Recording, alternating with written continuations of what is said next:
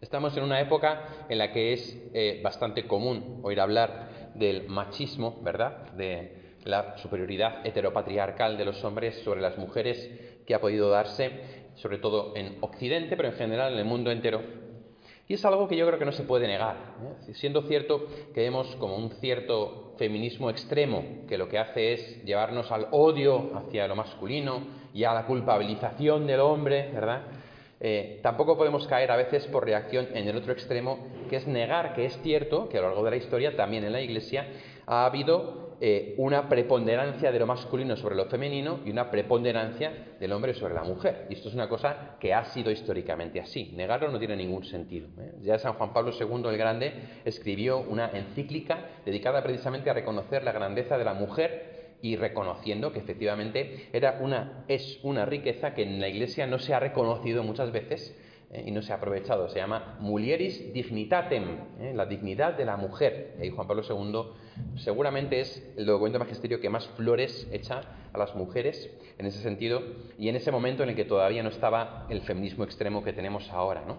En ese sentido, eh, creo que es importante, por una parte, reconocer en la Iglesia esta realidad que nosotros necesitamos también mayor presencia de lo femenino en nuestra vida y en la vida de la Iglesia, que es algo que, eso es, que es bueno, que es bueno.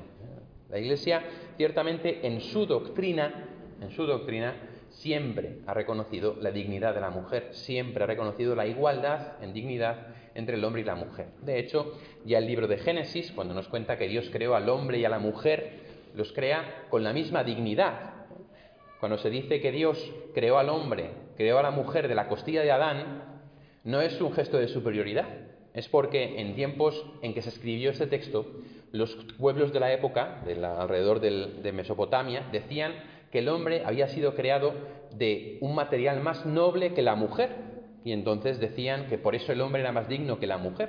Sin embargo, el escritor del Génesis dice que la mujer es creada de lo mismo que el hombre, del hombre mismo. Y precisamente ese texto trata de manifestar la igual dignidad entre hombre y mujer. Y por eso Jesús luego en el Evangelio repite, al principio Dios los creó, hombre y mujer. Y así la Sagrada Escritura en el Nuevo Testamento habla de esta, perdonad la palabra, reivindicación de la igualdad de la mujer. ¿eh? El primer Papa Pedro, en su primera carta, su primera encíclica, lo dice, ¿no? que la mujer es copartícipe y coheredera de la misma vocación que los varones, que el hombre. ¿eh? Y lo dice en una época en la que el judaísmo pues, estaba vigente ese, llamémoslo así, machismo, ¿no? esa superioridad del hombre sobre la mujer.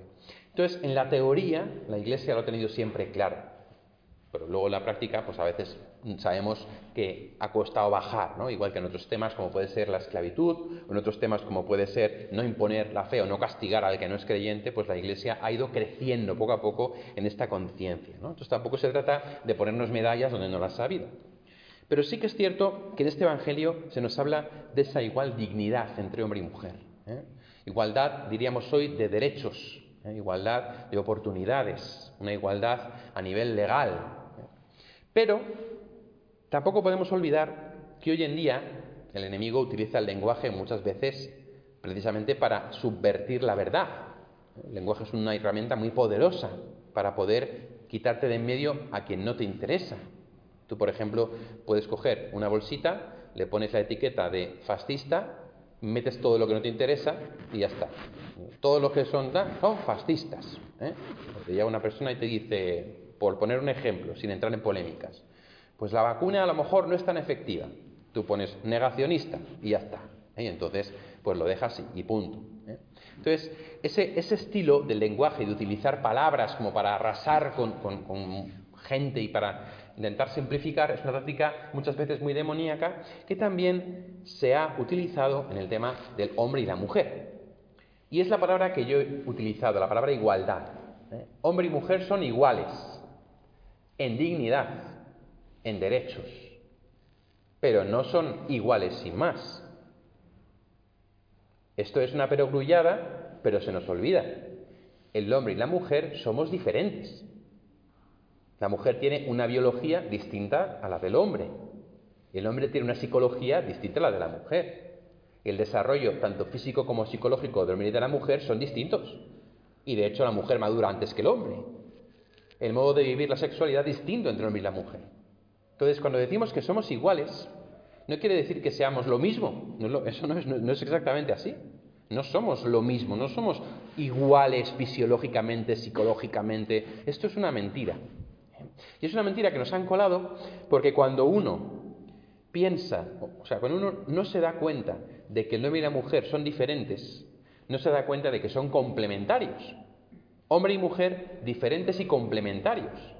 Esa es la verdad que la Iglesia ha defendido siempre. Porque somos diferentes, podemos ser complementarios. Dos cosas iguales no se complementan. Dos piezas de puzzle no pueden encajar entre sí si son iguales, tienen que ser diferentes. Dos realidades encajan precisamente cuando no son iguales. Y esto es lo que sucede con el hombre y la mujer. Jesús nos ha dicho, Dios los creó hombre y mujer, afirma la igual dignidad, y dejará el hombre a su padre a su, y a su madre, se unirá a su mujer y serán una sola carne. Y aquí nos habla el Señor de la complementariedad afectiva, sexual y en todos los sentidos, psicológica, emocional, espiritual, entre el hombre y la mujer. Y esto es algo que tampoco podemos olvidar, porque hoy en día se nos quiere hacer creer que hombre y mujer son iguales sin más. Y que es lo mismo hombre y mujer que hombre y hombre y mujer y mujer. Como si, como total, si todo es igual, pues qué más da, ¿no? O sea, al final no existe diferencia, no existe complementariedad, pues entonces total, cada uno, pues que haga lo que le dé la gana. La naturaleza humana no nos dice eso. Nos dice que el hombre y la mujer, siendo de la misma dignidad, somos distintos y nos necesitamos para complementarnos. Y así la mujer aporta al hombre la dosis de ternura, eh, la dosis de cariño, la dosis de detallismo, eh, un ritmo más tranquilo, la acogida, la capacidad, la paciencia, la tranquilidad. ¿Eh? Mientras que el hombre aporta a la mujer pues más la proactividad de cara a la vida, el ser capaz de saltarse los límites, el ser capaz de ir un poquito más allá, también la capacidad de ser más firme. En ese sentido, el hombre y la mujer somos, como os decía, iguales y complementarios. Y esto, cuando se pierde, es cuando se estropea. Y se estropea. De hecho, hoy tenemos que seis de cada diez matrimonios pues acaban en ruptura. Y eso es precisamente porque no se tiene en cuenta, entre otras cosas, ¿eh? esta complementariedad, sino que a veces se asumen papeles que no corresponden. A veces la mujer, como se suele decir, lleva los pantalones y a veces en la educación de los hijos el hombre está aparte. A veces se siguen teniendo estereotipos de otro tipo, en los cuales el padre ausente y la madre que es materna también genera hijos con heridas emocionales. Y eso es algo que tenemos que tener presente y que tenemos que tener en cuenta. Que en esa igual dignidad el hombre y la mujer tienen que aprender a complementarse. Tienen que aprender a complementarse. Y de esa complementación vienen los hijos, se harán una sola carne. Y luego nos dice Jesús que le acercaban los niños. ¿eh? Entonces, esos niños merecen un padre y una madre. Y merecen un padre masculino y una madre femenina. Y merecen un padre que tenga esas cualidades masculinas y una madre que tenga esas cualidades femeninas. Un padre que sea hombre y una madre que sea mujer. Para poder crecer con una psicología adecuadamente desarrollada. Jesús dice en el Evangelio, dejad que los niños se acerquen a mí, no se lo impidáis. Los abrazaba, los bendecía. El Señor Jesús cuidaba de los niños, tenía un profundo, verdadero y auténtico cuidado de los niños. ¿Y nosotros cuidamos a los niños? Es decir, ¿les ofrecemos realmente los referentes que necesitan para crecer sanamente? ¿Realmente estamos mirando por sus derechos? Es otra de las preguntas que surge de un modo natural cuando contrastamos este Evangelio con la actualidad, con la realidad donde se habla mucho de la defensa de los niños en cierto aspecto, pero luego no hay defensa del no nacido, por ejemplo, a quien se puede quitar de en medio sin ningún problema. O no se habla del derecho que tiene un niño a tener un padre y una madre, por ejemplo. Entre otras muchas cosas. Precisamente la comprensión correcta de la familia, padre, madre, hijo, nos lleva a la complementariedad que lleva a la plenitud de la vida en el hijo. Esto es lo que es el orden natural. ¿eh? Otra mentira que nos han colado por el lenguaje es cuando nos hablan de la familia tradicional, ¿eh? como diciendo del pasado, la familia carca, la familia esa, ¿no? Casposa de amo a Laura. ¿eh? Otra palabra que nos han colado, ¿no? Es la familia natural, la que Dios ha creado por naturaleza. El hombre ve a la mujer, se admira ante ella, La mujer se enamora del hombre, se aman, se comprometen, se entregan, se complementan y de ahí surge una nueva vida que tiene el referente paterno y el referente materno. Esa es la familia natural, no tradicional, no, natural. Aquello que viene dado por biología y por antropología. Lo demás no es natural. Y me da igual que esté políticamente incorrecto decirlo, no es natural. Y en ese sentido es muy importante que nosotros lo tengamos claro y que no tengamos complejos. Porque a veces también se nos tacha con palabras como homofobia, ya enseguida te cuelan un San Benito, ¿verdad? Para que tú pues tengas que quedar callado o callada y no puedas decir nada porque todo lo que digas podrá ser utilizado en, tu contra. ¿eh? nosotros anunciamos una verdad que es hermosa, que es preciosa, que es la veracidad del amor en la complementariedad, que es no basar las relaciones entre hombre y mujer en la lucha ni en la confrontación, que también implica el comprender esta complementariedad y el también decir a las personas que sienten inclinaciones que no son las naturales que existe un modo de sanar el corazón para poder experimentar las cosas tal y como Dios las ha creado. Y esto es una verdad liberadora, no es una opresión terrible y retrógrada. ¿eh?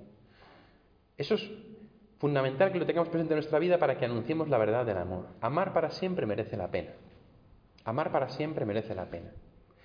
Y a veces en los matrimonios puede haber dificultades, puede haber problemas, a veces uno puede darse cuenta de que no ha sido todo lo buen padre o esposo, la buena madre o esposa que pensaba que era o que podría haber sido. Nunca es tarde para cambiar, nunca es tarde para cambiar, nunca es tarde para pedir perdón, nunca es tarde para que el hombre recupere su lugar en la casa, nunca es tarde para que la madre recupere su lugar en la casa, nunca es tarde. Y es fundamental, es necesario, nuestros hijos lo necesitan y la sociedad lo necesita. Y en ese sentido creo que es muy importante para todos los que me escuchéis que tengamos esto presente y lo apliquemos en nuestra vida. El padre tiene que estar presente en la crianza de los hijos como aquel que ama, que valora, que eleva, que impulsa, que valida, que da ese valor al niño, que es capaz de poner límites, que le enseña lo que es la masculinidad. La mujer tiene que estar presente en la vida del niño como aquella que acoge, que es cariñosa, que es ternura, que es detallista y que da ese modelo femenino que es fundamental en la vida. Ambos tienen que estar presentes. Y el hombre y la mujer en su relación entre sí tienen que tener también esta complementariedad. No puede haber predominancia de uno sobre una ni de uno ni de una sobre uno. siempre tiene que haber esa complementariedad y esa conciencia de la igual dignidad para que se pueda llevar un matrimonio con felicidad, con alegría, con paz, con la belleza que conlleva, de manera que no estemos viviendo al final lo que viven, por desgracia, muchos matrimonios, que es nos toca convivir porque ya nos hemos acostumbrado, porque ya tenemos muchos hijos o lo que sea, pero hemos perdido al final esa capacidad de comunicación. Esa capacidad de comunicación siempre se puede recuperar. Siempre uno tiene que ser capaz de pedir perdón al otro. Tiene que ser capaz de dialogar de las cosas que le han hecho daño y de las cosas buenas que ven del otro uno tiene que ser capaz también de dar gracias al otro por lo que hace. Es muy importante el recuperar esto. Hoy en día creo que existe un problema muy profundo de comunicación en nuestras parejas, en nuestros matrimonios, y que esto ha llevado a verdaderos y auténticos problemas en todos los campos. Yo creo que Dios nos llama en ese sentido a repensarlo, sobre todo a los católicos. A nosotros no nos puede pasar. Nuestro matrimonio puede ser una fuente de satisfacción en lo humano, en lo espiritual, en lo afectivo, en lo sexual y en todos los campos. Y por eso no dejemos que el tiempo orade y carcoma la verdad de nuestro amor. Seamos creativos y dejemos que la gracia de Dios nos permita, nos dé la capacidad de poder amar, de poder perdonar, de poder dialogar, de poder profundizar y de poder siempre ir más allá.